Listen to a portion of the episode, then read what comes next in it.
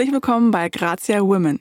Wir lieben starke Persönlichkeiten, egal ob aus dem Mode, Entertainment, Sport oder Beauty-Business.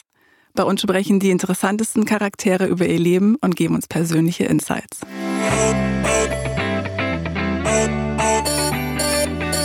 Fangen wir eigentlich schon an? Ja, sind wir schon dabei? Hey, das ist schon on Ich finde, wir sind schon drauf, das oder? Das ist schon viral, alles. finde ich gut. Miriam, wie geht's dir? Mir geht's sehr gut. Soll ich dich mal anmoderieren? Ja, mach mal. Jeder Gast bekommt ja ein paar Adjektive, mit denen man ihn beschreibt. Und ich habe mir auch ein paar Gedanken gemacht über die Dame, die mir gerade vor mir, die vor mir sitzt. Eloquent, authentisch, stilsicher, richtig gut aussehend, zielstrebig, trinkfest, wie ich erfahren durfte. Herzlich willkommen, Janine Ullmann. Vielen Dank. Darf ich das in meine Biografie mit aufnehmen? Genauso ja. in der Reihenfolge. Oder Musst trinkfest vielleicht ein bisschen weiter. Wir haben uns ja mal bei einem Abend kennengelernt in Erfurt. Haben wir. Stimmt, in meiner Heimat haben wir uns gesehen. Schönste Stadt Deutschlands. Ja, du hast äh, sehr geschwärmt von Erfurt. Ich habe dir dann, glaube ich, irgendwann gesagt, jetzt beruhig dich mal wieder. Äh, aber ehrlicherweise sehe ich es genauso wie du. Also, ich bin auch stolz darauf, dass du das so sagst. Ja, also wer noch nicht in Erfurt war, es ist eine wunderschöne Stadt. Traumhafte Kulisse, Schwimmbäder, kleine Flüsse, eine unfassbar gute Eisdiele. Ja, bester Eisladen und bester Schokoladen. Bei mir ist es tatsächlich so, wenn ich in Erfurt bin und nicht bei dem Schokoladen war. Ich mache jetzt einfach mal hier ganz äh, ungeniert Werbung für Goldhelm-Schokolade. Wenn ich da nicht war, dann war ich quasi nicht in Erfurt. Und ich habe wirklich, also ich muss sagen, so wie ich aufgewachsen bin, da gab es nicht so häufig Schokolade in meinem Leben. Ähm, ich bin in so einem Plattenbau in Erfurt groß geworden, ähm, in einer Gegend, wo es sehr viele Plattenbauten gab. Und ähm, natürlich waren wir immer Lebensmittel einkaufen, aber auch immer nur das Nötigste. Ähm, und es gab nicht, es war nicht immer so, dass eine Schokolade für mich dabei abfiel. Und ähm, deswegen war es für mich immer was ganz Besonderes. Ich glaube, deswegen habe ich jetzt so, äh, ich bin jetzt so süchtig nach sowas. Ich esse tatsächlich jeden Tag eine Tafel Schokolade. Wie erlebst du eigentlich gerade die Zeit, in der es da draußen kracht? Ähm, ja, eine sehr spannende Zeit, ähm, eine sehr ungewöhnliche Zeit, ähm, irgendwie eine unruhige Zeit, die aber jetzt in mir ganz persönlich tatsächlich zum ersten Mal eine Ruhe geschaffen hat. Also das finde ich auch sehr bemerkenswert. Ähm, am Anfang war es für mich so wie so ein ganz schlimmer Liebeskummer, wo man so morgens aufwacht und die erste Zehntelsekunde denkt, nee, das hat man jetzt, hat man nur schlecht geträumt und ja. dann in der nächsten Zehntelsekunde merkt, nee, es ist genauso. Das ist jetzt gerade im Moment unsere Welt, in der wir leben und äh, natürlich mit all dem Schlechten und mit der ganzen Scheiße, die ähm, das eben diese Pandemie mit sich gebracht hat. Ähm, wenn man jetzt so global denkt und für mich ganz persönlich war es tatsächlich eher so wie im Auto mit 200 gegen eine Betonwand fahren. Also ich war davor sehr, sehr viel unterwegs und habe sehr viel gearbeitet und mache das auch sehr, sehr gerne. Ähm, und dann ja, gab es plötzlich diesen kompletten Stillstand und ich habe so für mich persönlich das Gefühl, ich habe alle äh, äh, Stufen, die man auch in einem Liebeskummer durchläuft, habe ich auch durchlaufen. Also die, genau die bin ich alle gegangen. Erzähl mal kurz, was sind das für Stufen? ja, von totaler Fassungslosigkeit, ähm, dass man so so sich hilflos fühlt und gar nicht weiß, was da jetzt gerade passiert, ähm, grundsätzlich passiert und mit einem passiert, was das mit einem macht, ähm, bis hin zu auch so einer Art ähm, Frustration, äh, die daraus entsteht, ähm, weil man eben nicht mehr handlungsfähig ist, auch auf eine Art. Ähm, man muss sich dem irgendwann dann so fügen und auch das anzuerkennen, ist ja dann auch so eine nächste Stufe. Ähm, die Akzeptanz. Ja, das anzunehmen, wie es ist und irgendwie das auch so ein bisschen zu betrauern. Aber gleichzeitig, äh, ich bin jetzt in einer Phase, in der es mir ganz persönlich eigentlich, also wo ich wirklich zum ersten Mal seit sehr, sehr vielen Jahren das Gefühl habe, ich bin, habe aufgehört mit dem inneren Dauerlauf und bin zum ersten Mal in einer ganz äh, schönen Ruhe gelandet. Aber so wahrscheinlich seit ungefähr drei Wochen. Ich habe auf Instagram gesehen, dass du auch auf Bali warst. Ja, stimmt. Ja, ist auch so eine Art Bewältigung von Dingen wahrscheinlich, wenn man nach Bali fährt. Ähm, ja, ich war, das so ging mein Jahr los. Also ich bin am 1.1.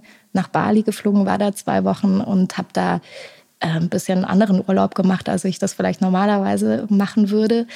Ähm, habe ganz viel Yoga dort gemacht. Das hört sich jetzt mega spirituell an. Ich bin, glaube oh, ich, nicht ganz so ein spiritueller Mensch. Ähm, auch wenn ich da so eine kleine Ecke in mir vielleicht entdeckt habe, die ich irgendwie auch ganz schön finde und die mir vielleicht auch für jetzt gerade so ein bisschen ähm, geholfen hat oder einen kleinen Vorsprung emotional verschafft hat. Ähm, hab da mit einer Freundin bin ich rumgereist und ähm, ja, haben da es wird noch spiritueller jetzt. Wir haben da auch viel meditiert. Also es hört sich alles schlimmer an, als es war, glaube ich. Ich glaube, das, das, eigentlich habe ich jeden Tag mit Muskelkater dort erlebt. Das war es eigentlich im Grunde, weil ich normalerweise in meinem Leben gar nicht so viel Sport mache und da jeden Morgen um 7 Uhr die erste Yogastunde schon äh, quasi hinter mir hatte ähm, und mich von Muskelkater zu Muskelkater geschleppt habe. Ja. Okay, das heißt, Bali konntest du noch erleben, Gott sei Dank, dieses Jahr? Ja, ähm, viele gute Sachen eigentlich. Aber also man muss dazu sagen, wenn man sich das ganz große Bild anguckt ähm, und sieht, was alles passiert ist dadurch, ähm, wie viele Menschen gestorben sind, dann kann man eigentlich nicht unbedingt nur bei sich gucken. Also das wäre ein bisschen zu klein gedacht, finde ich. Gibt es irgendwas, was du in dieser Bali-Zeit noch gelernt hast über dich? Mm, ja, ich glaube, so das ganze Thema Loslassen ist was, was mich mm, schon eine Weile beschäftigt. Ich kann das nicht so gut oder muss das, muss das auch lernen für mich. Ähm, ich finde es ein sehr, sehr äh, schweres Thema, das zu, also auch das zu lernen, was das bedeutet, wie sich das anfühlt, ähm, dass man Dinge annehmen muss, um sie gehen zu lassen. Das war für mich ein, so ein richtige, eine richtig große Erkenntnis. Das war mir nicht klar, ehrlich gesagt. Ich habe aber auch nie ähm, so viele Momente gehabt, wo ich richtig doll loslassen musste, glaube ich, in meinem Leben. Oder bin auch grundsätzlich eher, glaube ich, ein sentimentaler Mensch. Also ich mag es auch festzuhalten an Dingen und an Menschen und ähm, ich mag es, mich auseinanderzusetzen und so, ne? und sich hinzusetzen und zu überlegen. Und manchmal auch überlege ich, glaube ich, zu viel. Aber ähm, ich mag das, wenn es so ein bisschen, äh, wenn man sich auch ein bisschen reiben kann an, mhm. an Dingen und an Menschen. Und deswegen ist es gar nicht so einfach gewesen für mich, das auch so zu, ja, umzusetzen, loszulassen. Und ähm, äh, auch eine andere Sache, die ich dort auch irgendwie ganz schön fand, zu lernen, ähm, Grenzen zu setzen. Also für sich irgendwie auch so zu wissen, wo sind denn, also jetzt gar nicht nur, äh, wo fängt bei mir der Muskelkater an. Das ist nicht nur als Grenze, aber so tatsächlich auch emotionale Grenzen. Wo sind die denn? Wo möchte man denn auch mal jemandem sagen, so hier bis dahin und da nicht mehr? Und äh, dass das auch bedeutet, dass man sehr liebevoll miteinander umgeht, wenn man das vom anderen weiß oder man das auch selber mitteilen kann. Das finde ich eigentlich auch eine sehr schöne Erkenntnis. Ich habe dich ja versucht, auch gerade sehr liebevoll zu beschreiben. Hast du, danke. Und, wirklich, ähm, hast du wirklich. Für unsere Hörer, die nicht sehen, wie du aussiehst, ähm, Erwin trägt heute komplett Denim. Yes. Und äh, Chucks, richtig? Ja. Ich das sehe. Und äh, zum Thema Loslassen, dann hast du deine Haare abgeschnitten. Ja, stimmt. Und es sieht von der Weile. unfassbar gut aus. Dankeschön. Danke, ja, finde ich auch. Hast du das, hat sich dein Look verändert in den letzten Jahren oder in den letzten Monaten? Ähm, ja, wahrscheinlich schon. Also ich glaube, ich habe mich einfach auch ein bisschen verändert und ähm, das, glaube ich, geht dann so irgendwie miteinander einher, denke ich zumindest. Also ich glaube schon, dass ich noch mal ein anderes Körperbewusstsein bekommen habe. Ich bin jetzt ja auch nicht mehr 20 ähm, und Gott sei Dank vielleicht auch oder auch nicht, wer weiß. Ähm, und mag das irgendwie, wenn man sich auch selbst noch ein bisschen mehr kennenlernt und ähm, glaube, fühle mich ein bisschen weiblicher als vielleicht noch vor ein paar Jahren und ähm, das macht total Spaß, so diese Seiten an einen auch oder an mir kennenzulernen. Ich würde mit dir gerne unseren Grazia-Fragebogen einmal durchgehen. Ja, die, zehn, die zehn Fragen, auf die du einfach aus dem Bauch heraus antworten sollst. Und deswegen, ähm, weil du gerade gesagt hast, du bist nicht mehr 20, ja. ähm, gibt es irgendwas, was du deinem Teenager-Ich sagen würdest, wenn du ihn heute nochmal treffen würdest? Oh ja, ich würde auf jeden Fall ähm, meinem Teenager ich sagen, beschäftige dich mal ein ganz kleines bisschen mehr mit Finanzen. Ähm, das ist was, was ich tatsächlich nie so richtig ernst genommen habe oder nie gemacht habe. Ähm, Versicherungen und so, das hört sich auch alles ganz schrecklich an. Ist es aber eigentlich gar nicht, eigentlich ganz cool. Also das ist was, was ich jetzt gelernt habe und ich habe jetzt ja auch ein bisschen Zeit durch die Pandemie, ähm, habe mich mit solchen Sachen beschäftigt. super sexy Thema, ehrlich gesagt. Macht mega Spaß, wenn man sich da mal einmal so reinwurschtelt und ähm, es ist richtig, richtig cool. Also das finde ich auf jeden Fall. Und ansonsten. Das heißt, du hast eine, du hast eine Finanzberaterin, Finanzberater. Bin ich jetzt selber. Das bist du selber. Habe ich mich jetzt selber reingefuchst. Also ich hatte auch mal äh, zwei, drei Leute im, im Laufe meines Lebens, die sich immer mal darum gekümmert haben. Aber die Sachen zu verstehen, das ist ja das irgendwie, was ich wichtig finde. Ähm, und ich glaube, das habe ich jetzt zum ersten Mal durchdrungen, so das Thema.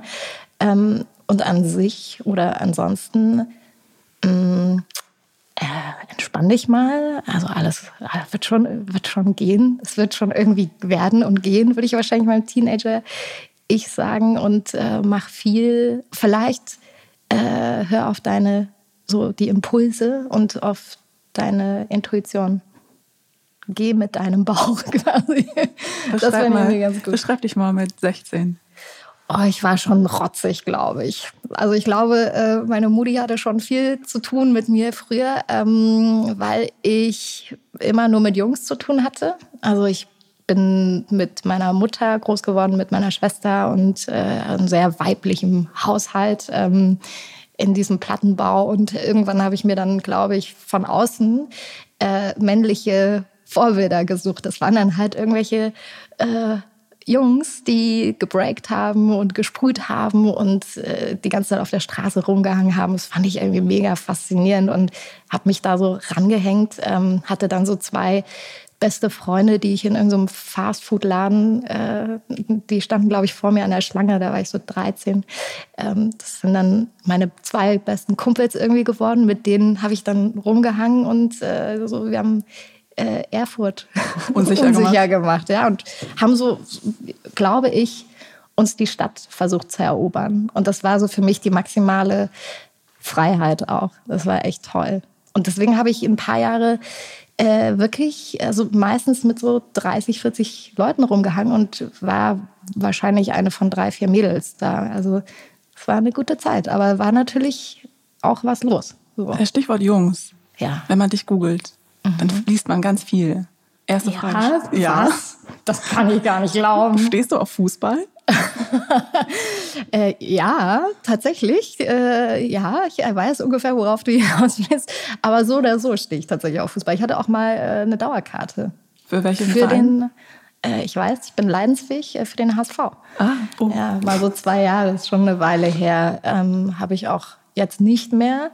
Äh, aber ich war relativ regelmäßig im Stadion und ähm, als ich nach Hamburg gezogen bin, mit, ich weiß nicht, vor zwölf Jahren oder so, ähm, war das so der erste Moment, als ich mit ins Stadion genommen wurde und alle haben Lotto King Karls Hamburg meine Perle gesungen. Da hatte ich so wirklich das Gefühl von krass, ja, ich bin jetzt hier zu Hause. Und das, ich habe das richtig gefühlt, so mit 57.000 Leuten. Und dann, also ich war da echt, das fand ich bemerkenswert.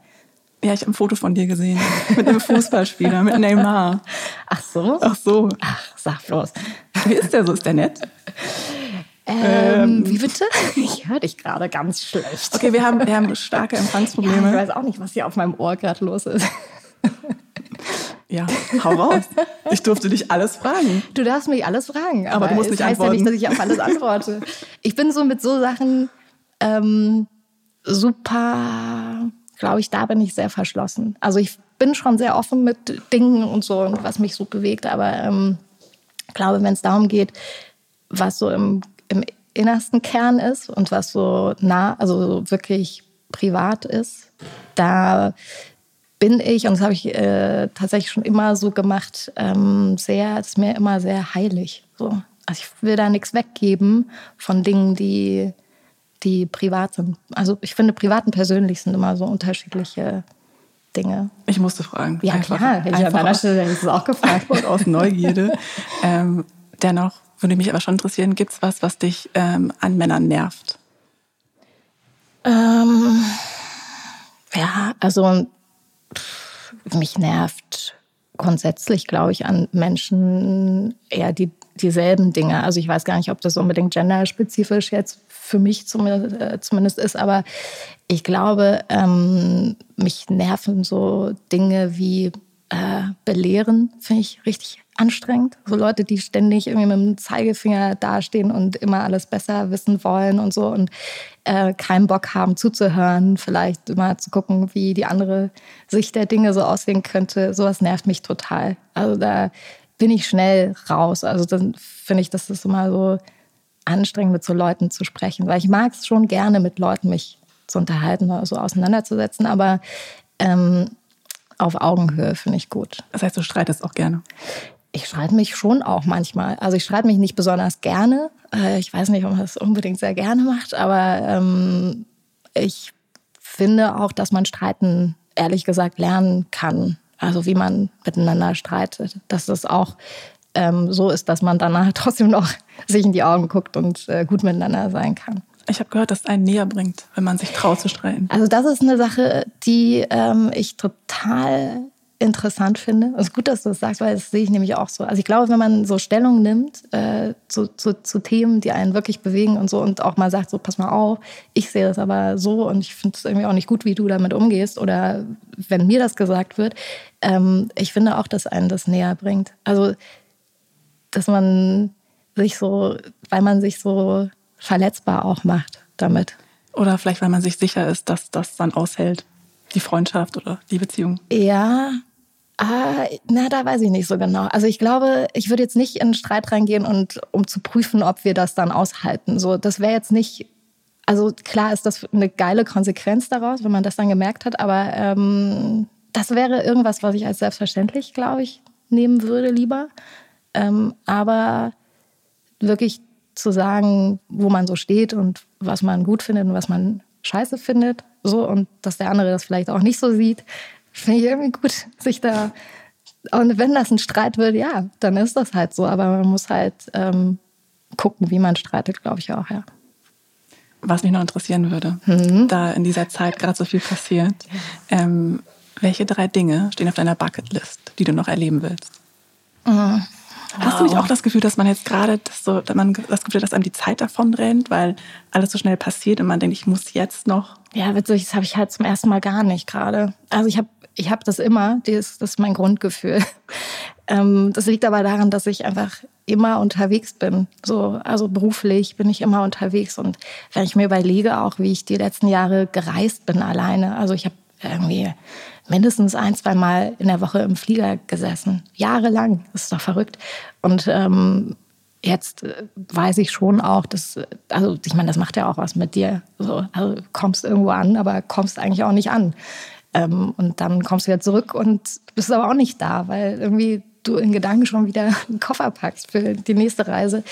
Ähm, und deswegen habe ich, glaube ich, zum ersten Mal das Gefühl, ich habe jetzt gerade mal Zeit so für Dinge und mal viel zu denken und so. Das ist ganz schön eigentlich.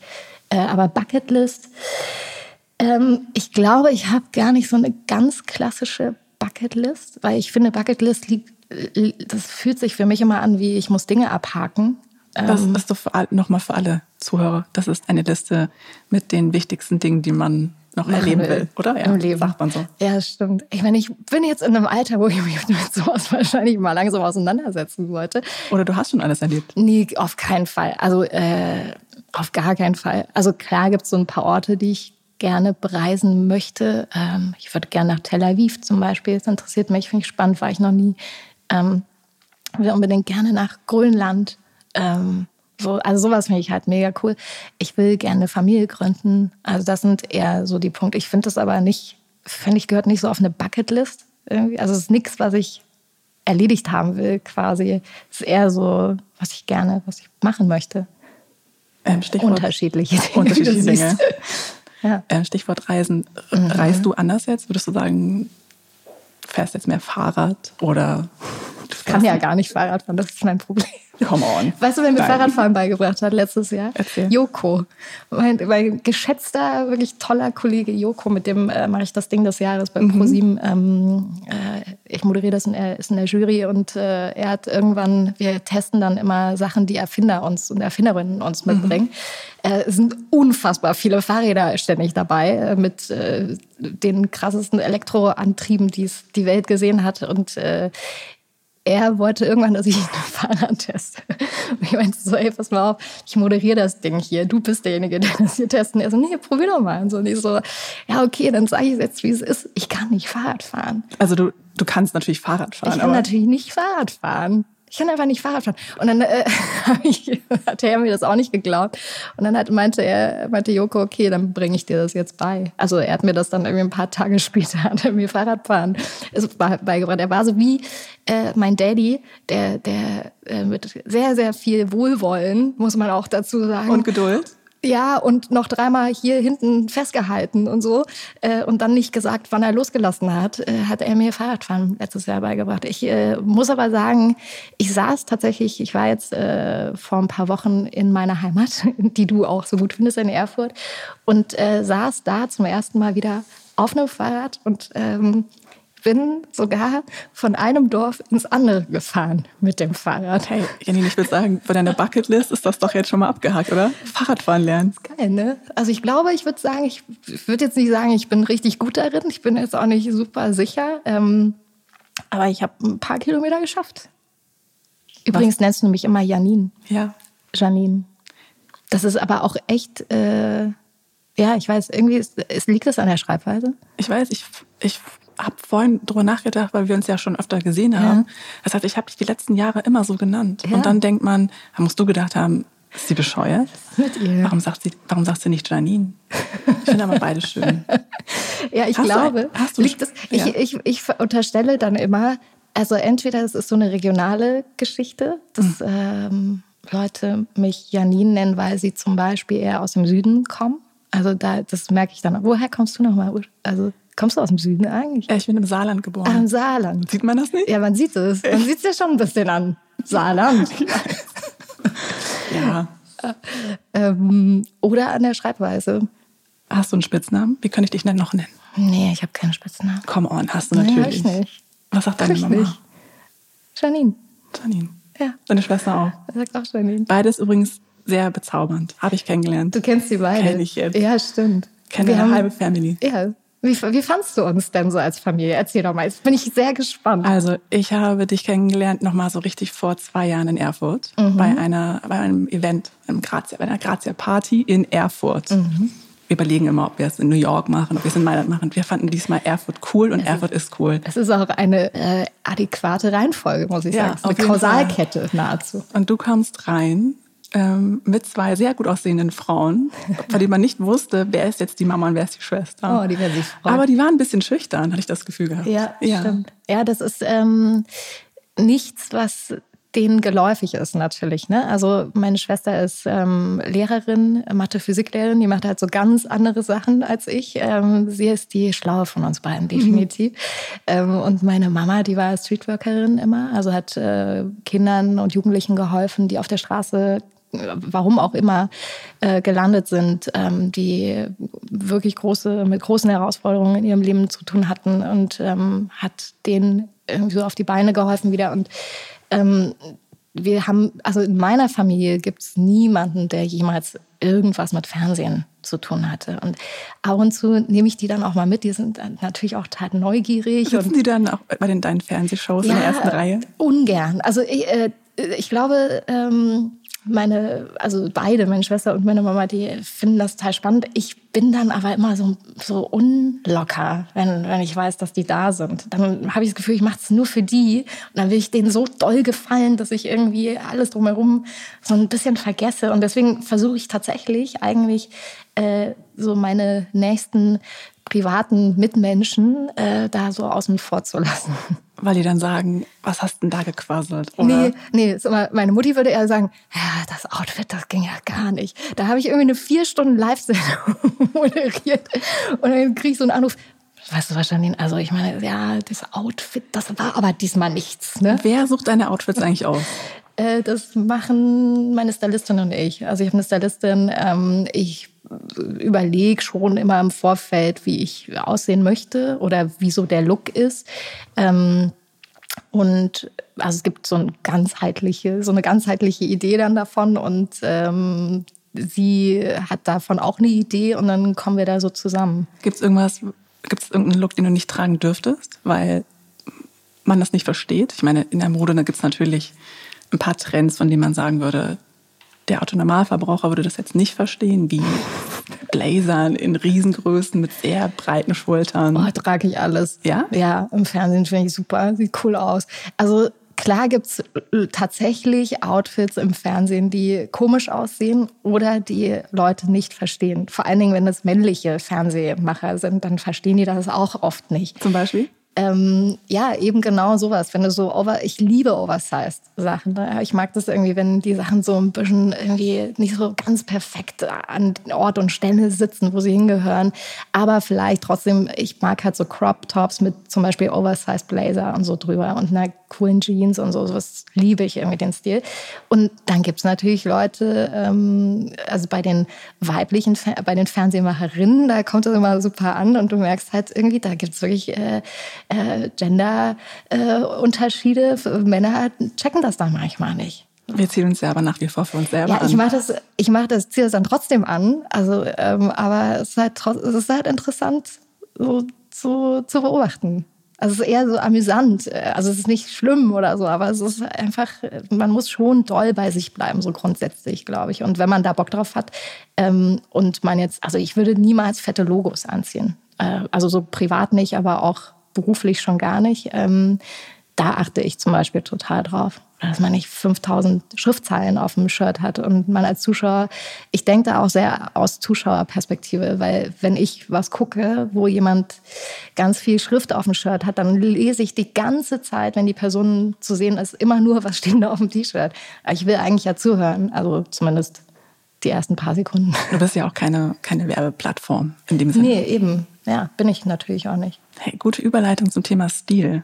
Endlich habe ich dich da. Ja, ist gut. Gefällt mir. Ähm, hast du das Gefühl, das sind ähm, diese Zeiten, dass man sich gerade total verändert? Gibt es irgendwie drei Dinge, von denen du sagst, das ist dieses Jahr das, was man im Kleiderschrank haben sollte? Ein Jogginganzug. Einfach ein Jogginganzug in drei verschiedenen Farben. Das ist das Einzige, was man, glaube ich, dieses Jahr braucht. Sehr gut. Ja. Ich glaube, ich mache, ich habe auch nichts an. Also ich meine, jetzt habe ich mal was anderes an, weil wir uns hier sehen und ich äh, sozusagen meine eigenen vier Wände verlassen durfte.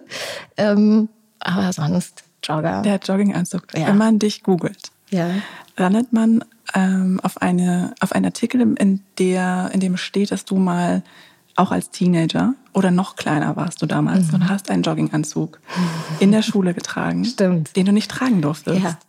Was war da los? Aus der Schule, ich bin rausgeflogen, weil ich diesen Jogginganzug anhatte, ähm, den ich nicht tragen durfte. Das war, also ich bin ja, wie wir jetzt schon drei, vier Mal vielleicht, ich weiß nicht, ob wir es erwähnt haben. Haben wir es genug erwähnt, dass ich Sag. aus Erfurt komme? Ich bin mir nicht ganz sicher. Aber ähm, damals, so in der DDR, äh, gab es relativ ähm, offensichtlich unausgesprochen oder ausgesprochene äh, strikte Regeln, wie man auch ähm, auszusehen hatte, was man ähm, was nicht so erwünscht war, was man zum Beispiel in der Schule trägt. Und ähm, ich hatte da so einen ähm, Jogginganzug an, den äh, man muss dazu sagen, die Hälfte meiner Familie ist aus Ungarn. Also viele meiner Tanten und Onkels sind alle aus Ungarn. Ege. Ähm, Kichi gut, ja. Ich kann auch so ein paar Worte. Sehr gut. Ähm, und das liegt daran, weil wir einfach äh, aus Erfurt ja nicht weit weg also wir konnten ja nicht überall hin früher, so in der DDR. Und äh, wir sind meistens offensichtlich an Balaton gefahren früher und da hat man sich dann offensichtlich auch oft verliebt so und äh, Menschen mit nach Hause gebracht. Also so äh, kam es, dass wir einfach wirklich äh, eine sehr cool durchmischte deutsch-ungarische Familie geworden sind. Und äh, aus Ungarn von meinen Verwandten habe ich äh, mal so einen geilen Jogginganzug bekommen und da waren ähm, Comicfiguren drauf, die sehr amerikanisch wirkten. Und das äh, war nicht gerne gesehen in der DDR und auch nicht in meiner Schule. Und ich hatte den irgendwie an einem Tag in der Schule an und äh, wurde darauf aufmerksam gemacht, ähm, dass ich den bitte am nächsten Tag beziehungsweise grundsätzlich einfach gar nicht mehr anziehen sollte. Und was hast du gemacht? Dann habe ich einfach den eine Woche konsequent angezogen.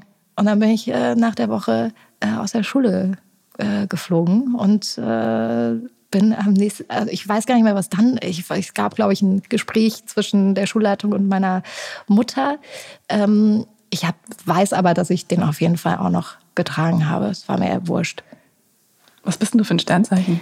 Skorpion. Ah, okay. Macht das Sinn? Naja, schon. Bedeutet das was? Weiß ich, du, ich kenne mich mit Sternzeichen kaum aus, außer dass Was man, bist du denn? Ich bin Stier. Stier. Ausdauernd. Ich kenne mich leider auch nicht damit aus. Ausdauernd. Hm. Ja, hartnäckig und so, Mhm. würde ich mal sagen. Okay. Ich glaube, äh, Skorpione sind ähm, sehr, die nehmen einen so mit, aber bis zu einem bisschen gewissen Grad. Irgendwann Also wird's gefährlich. Es kann auch gefährlich werden, aber nur wenn man richtig Scheiße baut. Nur dann. Also sonst, ich glaube, Skorpione sind, ich glaube, und ich würde es für mich auch so unterschreiben, sehr loyal. Schöne Eigenschaft. Ja, ne? Finde ich schon. Finde ich auch, ist mir auch wichtig. Nächste also bei Frage. anderen auch wichtig. Gibt es ein, ein Promi, tot oder lebendig, Ja. mit dem du gerne einen Abend verbringen würdest? Dann kannst du jetzt einen Aufruf starten und wir suchen an diese Person für dich. Geil, wirklich. Ja. Oh, weißt du, mit wem ich gerne einen Abend verbracht hätte? Also die Person lebt noch, aber ich glaube, ist jetzt in einer ähm, äh, privaten äh, Situation, die es nicht mehr so erlaubt, dass man abends noch rausgeht und so. Äh, Cameron Diaz. Echt? Mega geil.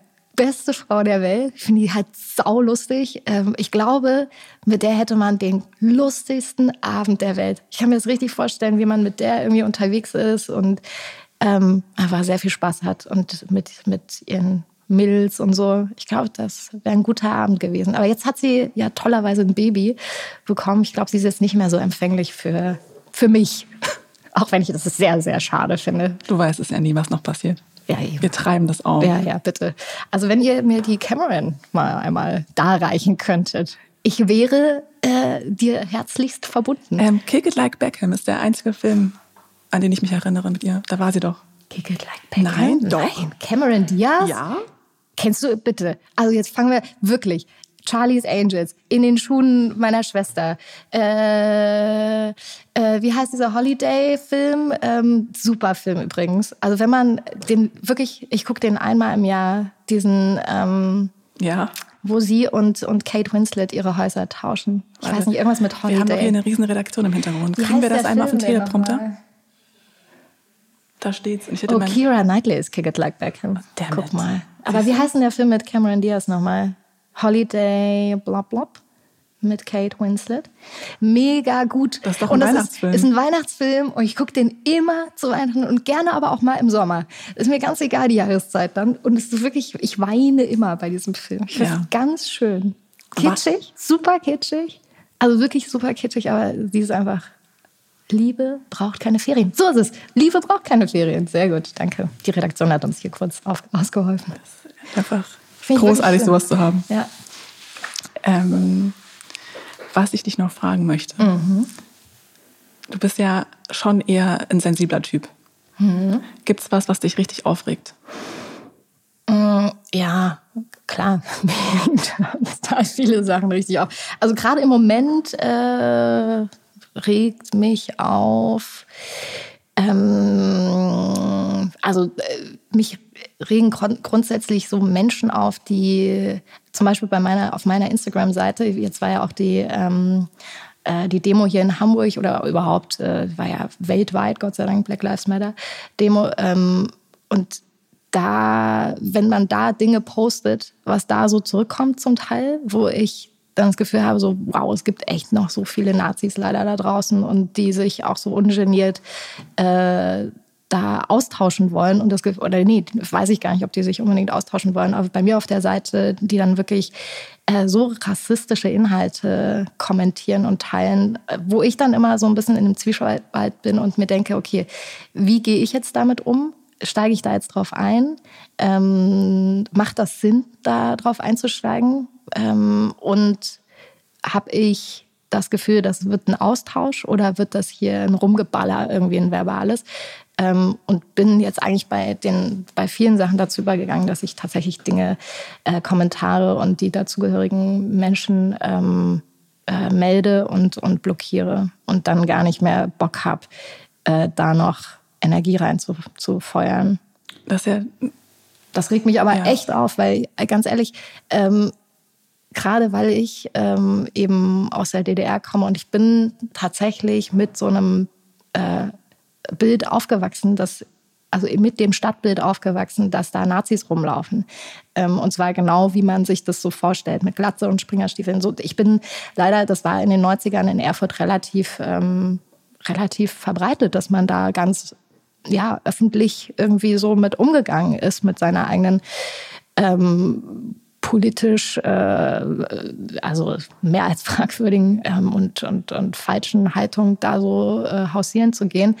Und ähm, das war eben so ein Bild, was ich eh schlecht ertragen konnte. Und ich habe auch die Situation gehabt, dass ich zweimal selber äh, wegrennen, also richtig laufen musste ähm, und richtig Angst hatte, weil ich äh, zweimal äh, fast verprügelt worden wäre von, von so Freundinnen von den Nazis. Rinis hießen die damals bei uns. Oder ich weiß nicht, ob die warum, ich weiß gar nicht, woher der Begriff kommt, ehrlich gesagt. Äh, bitte helft mir, wenn ihr das wisst, Leute. Weiß ich so? Ähm, und wenn man so, da hatte ich auch echt ein paar, also zweimal richtig Schiss einfach und bin halt. Wie alt warst du da? Stadt gerannt und äh, mit Freundinnen. Ähm, so vielleicht so 14, 14, 13, 14, 15, so in dem Dreh. Und ähm, irgendwann war das so aus dem Stadtbild waren eigentlich die, die Neonazis äh, so verschwunden und dann fängt man an zu denken, dass, dass das wirklich weg ist. Also dass dieses ganze rassistische Gedankengut tatsächlich weg wäre, was natürlich ein totaler, ähm, leider totaler Quatsch ist. Also natürlich ist es noch da und ähm, jetzt agieren die Menschen eben anders ne, und auf anderen Wegen. Und ähm, damit ist man dann, oder ich in dem Fall dann auch ab und zu mal direkt konfrontiert. Ähm, indirekt sind wir alle damit äh, ständig konfrontiert. Und ja, dann muss ich natürlich auch überlegen, wie, ich, wie gehe ich damit um. Und ähm, ja, also ich melde das. Ähm, du bist ja auch auf Instagram sehr aktiv. Und mhm. jeder, der einen Instagram-Account hat, weiß, was dann da so abgeht. Gibt es Persönlichkeiten, die du da gerade sehr bewunderst, denen du folgst, denen man folgen sollte? Also es gibt ähm, ich, also meinst du jetzt genau, wenn es um so Thema Rassismus, Aktivismus, Aktivismus? etc. Ähm, also ich bin ein großer Fan, geht jetzt eigentlich in eine komplett in eine andere Richtung, aber auch ähm, geht es auch um Aktivismus. Ähm, ich bin ein sehr großer Fan von Jane Goodall. Die ist, äh, ich weiß gar nicht, wie alt die ist, glaube ich, über 80 mittlerweile oder so. Coole Frau, ich bewundere die total. Die ist mit ähm, Anfang 20 nach Gombe gereist, alleine und ähm, hat dort das äh, hat dort Schimpansen erforscht, so das Leben und wie die wie die so sind miteinander und ähm, wie die Strukturen innerhalb sozusagen deren Familien sind und ähm, wie die miteinander umgehen. Und sie ist auch diejenige, die erforscht hat, dass ähm, Schimpansen Werkzeuge nicht nur quasi äh, benutzen, sondern selber herstellen. Also um Termiten. Das ist jetzt ein sehr spezifisches Thema hier, merke ich gerade. Aber das finde ich wirklich super. Ich finde die einfach total cool. So, ich finde die Frau halt mega cool. Ähm, die hat da für die Welt so Sachen einfach ähm, aufgedeckt oder entdeckt. Wie so eine coole Journalistin, die sich mhm. einfach mit so Sachen beschäftigt, mit so Themen beschäftigt hat. Und ähm, ist heute Friedensaktivistin, ähm, macht super viel, reist immer noch viel um die Welt und klärt auf und ich finde die ganz toll. Ich hatte einmal fast so den Moment, dass ich sie hätte kennenlernen können. Ähm, es gibt so ein Filmfest in München, da lief mal vor, was weiß ich, bestimmt auch schon fast fünf, sechs, sieben Jahre her, äh, eine Doku über sie und sie sollte eigentlich auch kommen, aber aus irgendwelchen Gründen auch immer war sie dann leider nicht da. Aber ich hatte mich sehr auf sie gefreut. Also Jane Goodall und, und Cameron Diaz. Wäre ein super Abend auf jeden Fall. Es wäre, glaube ich, wirklich ohne Scheiß ein sehr guter Abend. Wie wichtig ist dir ähm, Frauenzusammenhalt gerade? Ähm, ja, es ist ein Thema, das mich ja von Anfang an beschäftigt. Also mein ganzes Leben schon. Dadurch, dass ich ja nur mit Frauen, ähm, zumindest in meiner inneren Familie, ähm, groß geworden bin, ist das was, was mich total geprägt hat schon immer. Also auch, dass man als Frau äh, sein Ding macht, dass es niemanden anderen, äh, dass niemand anderes notwendig ist, um seinen Weg zu gehen und ähm, eine Karriere zu machen und ähm, ja, sich glücklich zu fühlen und erfolgreich zu sein. Ähm, das ist was, was tatsächlich mir so direkt in den ersten Lebensjahren immer mitgegeben wurde durch meine Mutter und ich auch das gesehen habe. Also es war auch so eher ähm, wie sie sich verhält, dem so nachzueifern. Deswegen ist das super wichtig und auch bis heute. Also ähm, ich habe super viele, also ich habe jetzt echt so einen Verbund von tollen Frauen und wo wir auch darauf achten, dass wir uns wirklich auch supporten, so gegenseitig. Und das ist super wichtig, weil Männer machen das halt. Männer machen das sowieso. Sich gegenseitig sind, supporten? Ja, Männer sind anders äh, sozialisiert, was das angeht. Äh, die helfen sich viel mehr nach oben und die reichen sich immer die Hände. Ähm, das ist einfach irgendwie auch ein angelerntes Verhalten, glaube ich, unter Männern. Und Frauen sind meistens irgendwie immer so ein bisschen, da sind wir, können wir, glaube ich, echt, da können wir, glaube ich, ein bisschen was lernen von, von den Männern, auch wenn ich das so gern sage, aber ähm, sich gegenseitig wirklich zu unterstützen und mitzunehmen und zu inspirieren und auch nach oben zu heben, das ist echt wichtig.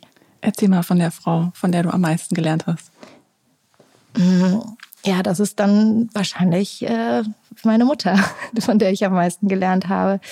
Ähm, die ist äh, ja eine ganz, also ich finde sie deswegen so beeindruckend, weil sie ähm, in einer Zeit, wo man sich, ähm, wo es darum ging, also in der DDR war es zum Beispiel nicht üblich, dass du dich getrennt hast von deinem Partner. Also das hat man einfach nicht gemacht. Da ist man so zusammengeblieben und ähm, das war, da wurde man auch eher geächtet als Frau, wenn, wenn du dann plötzlich alleine warst. Das war wirklich ein richtiges, ein richtiger Makel, den man da aufgedrückt bekommen hat. Und ähm, dass sie aber, dass ihr das sozusagen das egal war und Dinge wichtiger waren, die ähm, ja für ihre Werte, für die sie so einsteht, ähm, das fand ich schon beeindruckend auch. Und sie hat meine Schwester und mich großgezogen und gearbeitet und studiert und irgendwie das alles so versucht, so gut wie es geht unter einen Hut zu bringen. Und ähm, wir hatten nicht viel Geld. Also wir hatten eigentlich gar kein Geld früher. Ähm, das alles so zu meistern. Ich habe das auch gar nicht so mitgekriegt, ehrlich gesagt. Also mir fällt schon jetzt erst seit einigen Jahren aus, auf, was das wohl für eine Arbeit und für eine Leistung, was da dahinter steht. Ähm, das auch dann nicht so zu zeigen und den Kindern trotzdem das Gefühl zu geben, dass sie aufgehoben sind und alles irgendwie die Welt sich dreht und irgendwie alles gut wird. So, das ist schon äh, finde ich, also deswegen finde ich auch Alleinerziehende, egal ob Männer oder Frauen, ich finde das immer sehr beeindruckend. Weiß deine Mutter, dass du so über sie denkst? Ja, ja. glaube ich schon. Jetzt hat sie es auf jeden Fall nochmal gehört. Doch, ich glaube schon, dass sie das weiß. Janine, hm. es war sehr schön, dass du heute da warst. Oh, danke. War das schon? Das war schon. Wir, wow, wir ging haben, schnell. Ja, wir, wir könnten ewig weiterreden. Ähm, das war sehr schön. Falls du noch Zeit auf einen Kaffee hast. Heute ist Montag. Gerne. Ich nehme immer gerne einen Kaffee. Sehr gut. Also, ich hoffe, dass wir dich hier bald wieder begrüßen dürfen. Sehr gerne. Und ansonsten bis bald. Vielen Dank. Dankeschön.